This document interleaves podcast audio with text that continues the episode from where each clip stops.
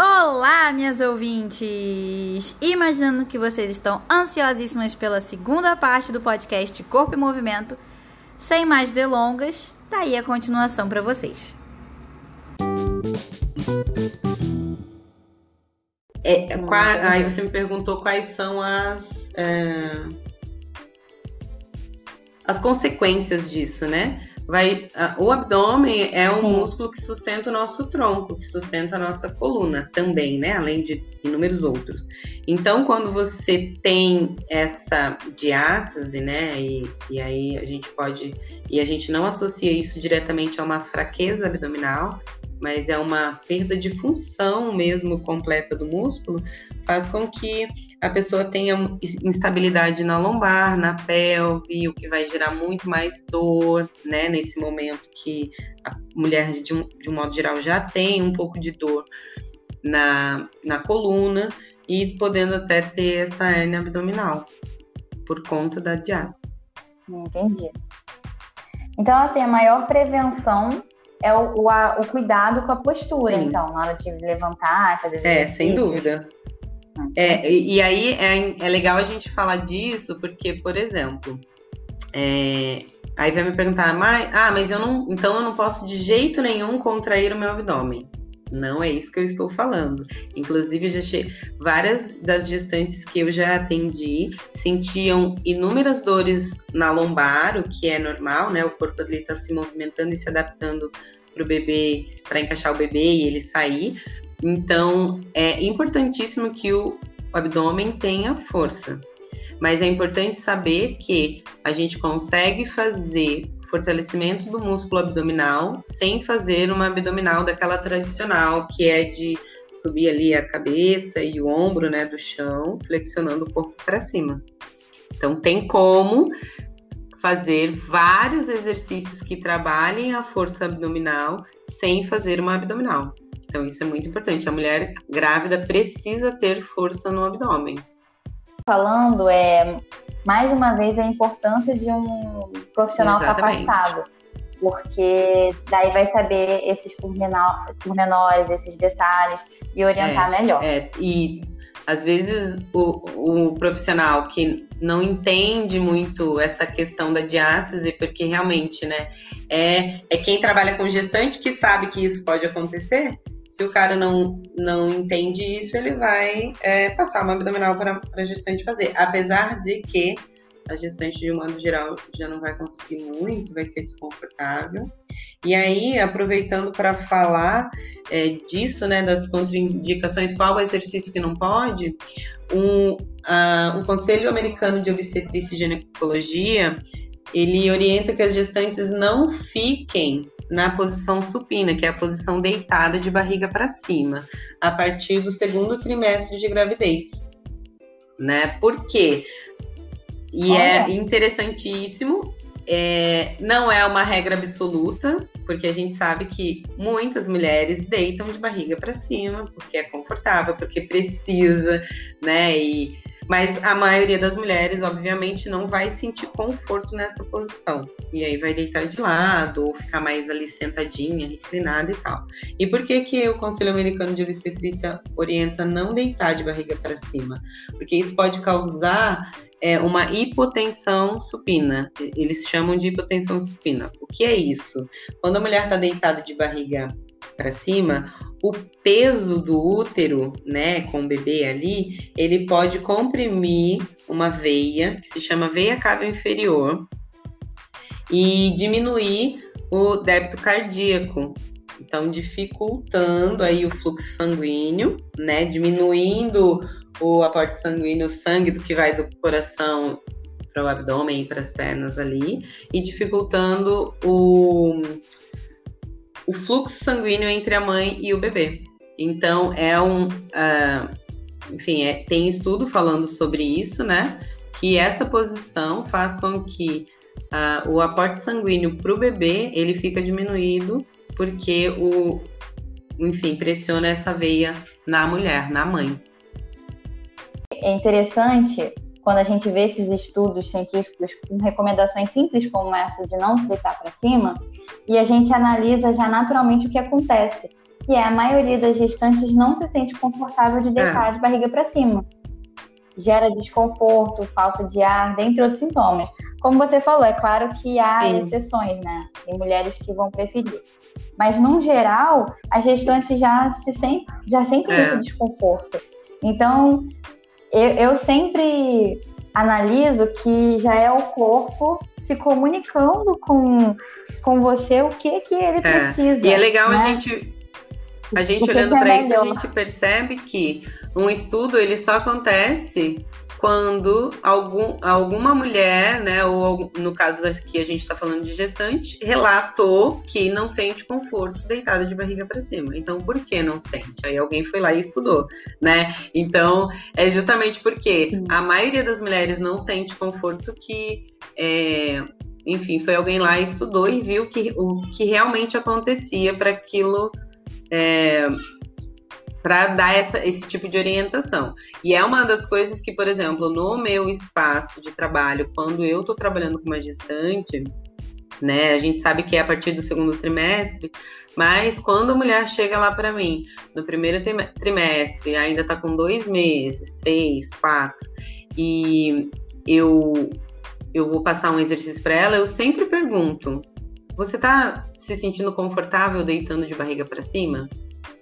Porque por mais que a recomendação seja a partir do segundo trimestre, porque provavelmente o bebê já está maior e aí o útero vai pesar mais, pode ser que uma mulher vá sentir desconforto lá no início da gravidez.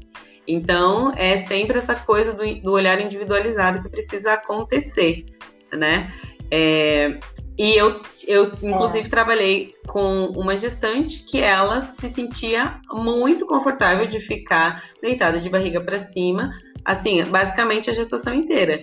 Eu, enquanto profissional, me precavia e não colocava ela deitada de barriga para cima, porque é uma recomendação e não custa nada a gente escutar as recomendações, mas na casa dela, ela uhum. sempre ficava de barriga para cima. Então, assim, não é uma regra, né? É uma recomendação mesmo. É, o mais importante é sempre ouvir o que o corpo está dizendo, né? Eu acho que essa conexão com o corpo é muito importante para saber o limite. E aí, é, teve até um engraçadinho que mandou o seguinte na caixinha de perguntas tem que fazer a maior quantidade possível até se exaurir e com muita carga de peso. Então, isso não, pelo amor e... de Deus. Mas eu, eu peguei essa porque, além de do momento cômico, né? Mas me veio a pergunta: quando saber que o exercício tá puxado ou se for um exercício que tem que pegar peso, que tem muito peso, que tá demais, como delimitar esse limite? Delimitar esse limite é, Então, como, como a gente falou, quando a mulher ela sabe que tá grávida, descobriu que tá grávida, já diminui 30%. E conforme é, vai passando, né, conforme vai aumentando aí é, o período gestacional, essa exigência ela tem que ser cada vez é, menor. Então a mulher ela tem que cada vez menos exigir demais do corpo dela, porque, como a gente disse, ela não vai estar trabalhando por uma, vai estar trabalhando por duas, ou três, ou quatro, dependendo de quantos ela estiver gestando. Mas, né, é, é importante Imagina a Exatamente, não dava para ela fazer muita carga, como estava ali na caixinha de perguntas, né? Falando, ah, muita carga e até se exaurir. Porque ela não vai conseguir mesmo. para começar, ela já não ia conseguir. E o Pilates, por exemplo, que é uma atividade que tem um impacto menor, que é uma atividade que ela trabalha sim força, você faz pilates, você sabe, é uma atividade que exige sim do corpo, da respiração, uhum. trabalha muito a força, alongamento e tudo isso. É, é, mas não é uma atividade que vai te deixar assim 100% exaurida ali, de não conseguir nem respirar. A, a, a, gestante, às vezes, com um exercício básico, sentada, movimentando braços, ela já vai se sentir muito cansada. Então, eu acho que o primordial, assim, é escutar o corpo, que é o que você está falando aí o tempo todo e que é o que eu falo o tempo todo nas minhas aulas. Tá tudo bem, respeita seu limite, uhum. vai até onde você consegue, né? Usa sua respiração para isso. É sempre entender os sinais do corpo. Porque a, o corpo ele vai dizer quando a exigência é maior. E, e, como ele diz, às vezes, com dor articular, às vezes com a falta de ar, às vezes com a tontura, né? Ou aquele cansaço extremo, que às vezes a gestante caminha até a esquina da casa dela, ela mora no meio da rua, caminha até a esquina e já tá, chega lá esbaforida. O corpo ele tá falando que ele precisa de descanso. Uhum. Então, eu acho que é escutar esses sinais porque se você continuar exigindo, né, ou, tentando ultrapassar esse limite, pode ter consequências aí importantes para uma gestação, que às vezes é uma dor abdominal um pouco mais intensa, às vezes é, desencadear mais contrações de treinamento, é, às vezes um sangramento. Então, o exercício ele precisa ser moderado, e muito respeitoso para esse momento é, que a mulher está vivendo aí, né? É, eu acho até que, assim, uma, é meio que uma afirmação com pergunta. Que é importante também a prática de exercício contínua, né? Assim, uma mulher faz exercício com uma frequência é. considerável, né? Tipo, a, é, três vezes por semana, e não assim, fazer exercício hoje, daqui a 15 dias é. fazer de novo, né? Manter uma, uma é, O ideal é que ela mantenha assim uma frequência, mas por experiência, eu te digo, tem mulher que não consegue. E é preciso respeitar isso também.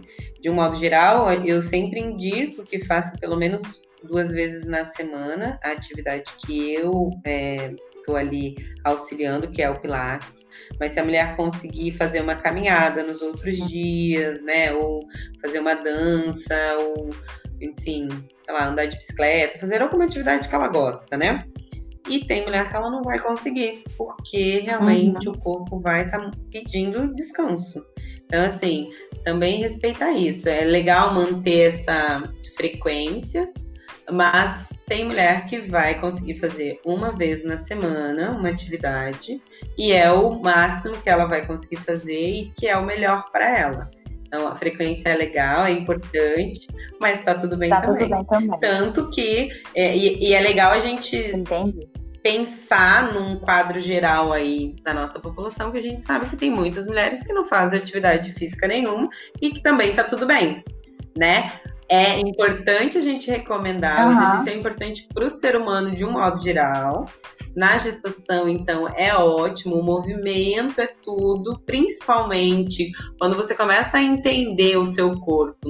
No, no período de gestação, na hora do parto, você consegue ter um parto até mais confortável, vou usar essa palavra, é, porque você vai saber se movimentar. Uhum auxiliar ali o seu filho sair, né? Numa, num, no caso de um parto normal, um parto natural. Então, o movimento, ele é tudo, né? Você ter essa consciência corporal é, é muito legal e importante, mas tem gente que não vai fazer e que também tá tudo bem. Porque às vezes a gente fala muito do exercício e eu sou muito defensora do exercício, eu acho que todo mundo tem que fazer exercício, mas tem pessoas que fazer o exercício né? Às vezes por uma contraindicação médica não vai poder mesmo, ou às vezes porque não tem tempo, é, né? Ou às vezes porque não não quer mesmo. A, a gente está falando aqui de todos os benefícios uhum. do, do Pilates, de uma caminhada, de uma yoga, de uma dança, de uma hidroginástica. É, então, assim, a gente está ali dando a dica, é bom fazer, mas tem gente que não vai fazer, então é, é é uma recomendação. É uma recomendação. Né? Porque eu, eu, eu, morro de medo assim, de falar e às vezes a gestante amiga que está escutando a gente agora fala assim: Meu Deus, eu preciso fazer um exercício para ontem. E às vezes a pessoa já está com oito meses, não fez é, exercício a gestação inteira e vai querer fazer alguma coisa correndo calma, né? É, é, recomendado sim, mas também não é uma lei, uma regra. Mas eu acho também até importante, como você falou da gestante de oito meses, mas colocar o ponto que se ela sentir essa vontade, mesmo que não, não precisa sair correndo para fazer exercício, mas que não é tarde ah, também com certeza, nunca é tarde. Por... Exatamente, porque tem também o lado da moeda de falar assim, não, mas eu já tô com sete meses, o que, que vai adiantar agora? Ah, sempre e, adianta. E acho até que Sempre adianta. Sempre adianta. Exatamente. E tem é, Mesmo... movimentos que é, eu, enquanto fisioterapeuta, né, e também instrutora de Pilates, indico muito, são movimentos pequenos e movimentos com a pelve, com ali o, o quadril, a cintura, e eu acho que a dança se encaixaria muito bem nisso, ou só sentar e empinar o bumbum, trazer o bumbum para frente, fazer alguns movimentos circulares com o quadril, só isso de mexer a pelve ali já vai ajudar a, o bebê a encaixar, já vai ajudar né, na, na preparação ali do seu quadril para aquele mo momento, exatamente, desconfortos que né, nesse finalzinho aí de gestação acaba sendo um pouco maior, né? O peso já está maior, então pequenos movimentos que é o, o, o que acontece mesmo. Você vai como a gente falou, começa, já diminuiu 30%, depois vai diminuir 50%, vai diminuir 60%. Quando tiver com oito meses, ela vai fazer 30%, né, de exercício, mas ela vai estar tá movimentando um pouquinho, o quanto for possível e confortável para o corpo dela, para ela conseguir ali passar por esse finalzinho de gestação bem. Então, é, nunca é tarde para começar. É, Sim, e já faz uma diferença enorme. Mas para quem não se sentir confortável também em começar, tudo bem também. O importante sempre é ouvir o corpo, ouvir o que está sentindo naquele momento. E para a gente caminhar para o nosso pro encerramento do nosso podcast, da nossa conversa, eu vou fazer a de quais movimentos as grávidas podem participar. Eu entendi essa como quais idades, talvez, assim, né? Tipo, tá, pilates, hidroginástica, academia, yoga. O que, o que mais elas podem fazer? Ou podem tudo e, e não tem nenhuma restrição? O que, que as grávidas podem participar em questão de modalidade? É, bom, eu acho que, como a gente já falou, né, tem umas pequenas contraindicações. Eu acho que é legal a gente falar muito também dos exercícios com impacto, porque eu acho que exercício com muito impacto, ele pode trazer algumas consequências para uma mulher gestando, né? É, como eu já tinha dito, ah, um descolamento, enfim, até sangramento e coisas desse tipo. É, então, observar, principalmente quando a mulher é sedentária. As mulheres que já praticam, eu acho que é acompanhar, é respeitar essa, essa exigência de exercício, né? Diminuir um pouquinho a carga, diminuir um pouco, de repente, o tempo, a intensidade. Mas eu acho que tem muitas possibilidades e eu acho que a gente tem que, que olhar para todas as possibilidades com, com bastante acolhimento, porque a mulher ela pode continuar caminhando, né? Eu acho que a corrida que é mais desconfortável, mas ainda sim tem gestantes que correm faz, uh, faz ciclismo, anda de bicicleta, faz yoga, faz uma ginástica aeróbica, faz natação, é, hidroginástica que você falou, né? Tem pouco impacto, é ótimo, eu super recomendo a hidroginástica. A dança, que é delicioso dançar, né? Quem dança e canta seus males espanta. O alongamento e, obviamente, o Pilates, que eu. Uhum vou agora até puxar sardinha, mas eu acho o Pilates super completo, assim. É, é, um, é um exercício que vai trabalhar força, é, vai tonificar, vai trabalhar o alongamento, vai trabalhar muita consciência corporal, porque a mulher ela vai mudar todo ali, né, o, a dinâmica corporal dela numa gestação, né, uma barriga que ela nunca teve, é, até vi um vídeo esses dias que a mulher andava assim com um pé lá, outro cá, meio é, como um pêndulo, porque realmente muda ali o, o eixo da mulher. E, é. e o Pilates ele traz a mulher para esse eixo dela, para essa consciência de corpo, consciência de espaço, né? Então isso é muito legal. Eu acho que a questão da, da respiração, que é super importante para esse processo. Então, todos os exercícios que trabalham respiração, né? Eu acho que a uhum. yoga trabalha bastante, uma caminhada, uma hidroginástica, a dança mesmo. Exercícios que trabalhem a respiração com consciência. Eu acho que é, enfim, eu, eu amo trabalhar o Pilates durante a gestação, porque eu acho ele muito completo. E acredito que uma grande maioria de exercícios aí, a dança, a hidroginástica, como eu falei, eu tô repetindo porque é sempre bom repetir, a yoga, são exercícios que também trabalham assim, completo, sabe? Uhum. Também tem um trabalho completo, que é respiração, é força, é, é coordenação. E eu acho que é buscar exercício que trabalhe é, o corpo fala. e a consciência corporal. É, isso que eu ia até falar, é, acrescentar, né? Como você está falando, a consciência corporal. Eu acho que é sempre importante, né, em qualquer momento, mas na gestação eu considero ainda mais, porque é esse corpo novo, essa realidade nova e conhecer esse corpo novo ajuda também a passar pelo processo, mas também hum. a, no momento do parto né? Quanto mais você conhece o seu corpo durante a gestação, mais você está consciente e tranquila na hora do parto, porque você já está é, é, inteirada daquilo, exatamente. você está conectada com o seu corpo, né? Não é mais a, aquela, aquela estranha realidade, né? Digamos é. assim, que acontece no início da gestação.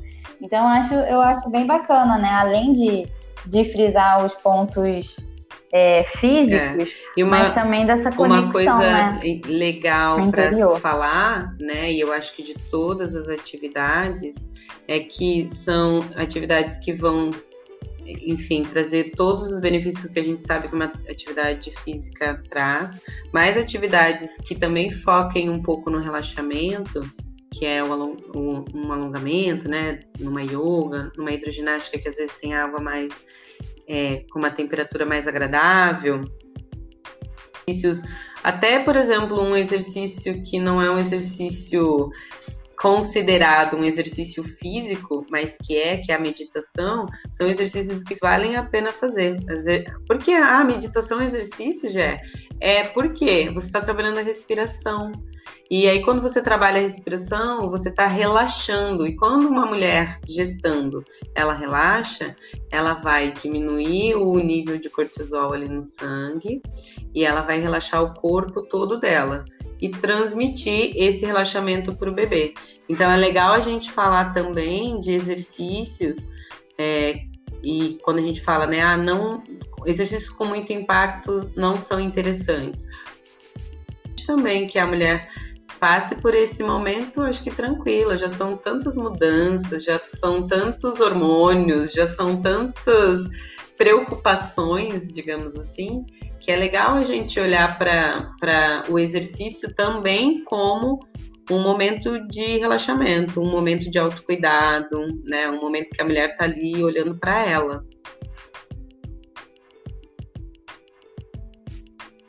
Nossa, e eu achei bem bonito que você falou sobre o relaxamento passar para o bebê, porque esse momento de exercício e autocuidado, como você está falando, ele pode ser também o momento é, de se conectar com o bebê, de sentir todo, todo o processo que, que o corpo está gerando, de, te, de se conectar com ele, né? De colocar a mão na barriga, de sentir é. como, como ele tá, né? E eu acho é até uma perspectiva é. bonita também da gente pensar, né? Essa, essa Sem parte dúvida. do relaxamento e conexão com o bebê. A gente está falando tanto sobre conectar com o seu próprio corpo, mas conectar é, também com certeza. com o seu filho, né? Mais Muito importante, importante ainda, também, mais importante ainda. É porque né? às vezes a mulher ela vai preocupada, vai, vai para fazer uma atividade física preocupada em manter a forma, né? Preocupada em cuidar do próprio corpo e, e enfim, se preparar para ter um parto e tal, mas é, é para preparar o momento dela com o filho dela, né? E eu acho que esse é o mais importante. A gente não se preocupar, talvez, com só com o físico, é. mas tem uma questão aí afetiva muito importante na prática da atividade física. Isso é muito legal. muito especial. Bom, e, é, e com essa, essa, essa mensagem mais carinhosa que a gente está falando agora, eu vou encerrar nossa, nosso bate-papo. É, foi muito bacana estar aqui conversando com você, Jéssica. Eu achei muito rico toda a nossa conversa. A gente até estendeu, né, mais, mais, mais tempo do que eu achei que a gente fosse usar. E muito bom, claro, porque foi. Acho que teve muita informação maravilhosa. E teve essas reflexões também que ficaram tão bonitas, né? Da gente se pensar igual esse momento afetivo. É, que foi um rumo que a gente levou sem que, perceber, né? Eu não era o nosso objetivo, é, mas é, a gente é, fluímos é para esse caminho tão bonito, é né? Isso, né? Esse caminho de afeto mesmo, de cuidado, de amor. Então, eu estou muito feliz também de estar aqui. Muito obrigada pelo convite. Eu espero que tudo que a gente falou aqui ajude Ai, obrigada a você todas as mulheres que vão escutar o podcast. Tenho certeza que vai ajudar. Vai ter algum, para alguma, vai sempre ter uma informação nova. Agradeço muito. E se quiserem acompanhar Exatamente. o meu trabalho também, é só me seguir lá no Instagram. É, é arroba Cunha.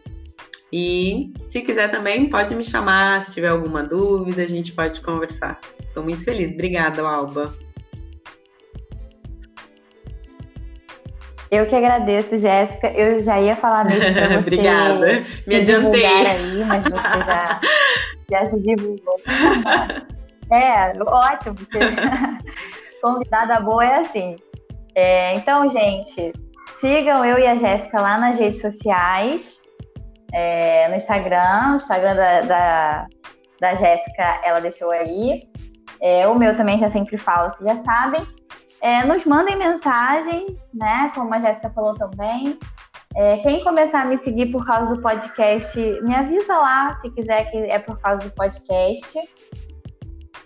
E muito obrigada por terem nos ouvido até aqui. Muito obrigada, Jéssica, mais uma vez por ter aceitado. Eu também adorei. Obrigada por terem escutado até aqui, porque eu sei que eu falo pelos cotovelos, mas é porque eu falo, a gente fala com amor aí. Com Nós duas falamos, né? Trazer de informação. Quanto mais mulheres souberem e se conhecerem, mais a gente vai ficar feliz aí. Então, obrigada por escutarem. é. Não, e o convite surgiu também porque depois que eu comecei a praticar Pilates, a minha percepção é muito bom, né? a gente totalmente. se conhecer, a gente se entender. E aí eu falei assim, sim, sim, e, e é, estar com pessoas que amam o que fazem é, faz a gente perce perceber de forma diferente, né? Enfim, é, então, muito obrigada a todos que ouviram a gente até aqui. Eu muito obrigada, Jéssica, mais uma vez por participar. Um beijo para vocês. até o próximo podcast e um caloroso abraço.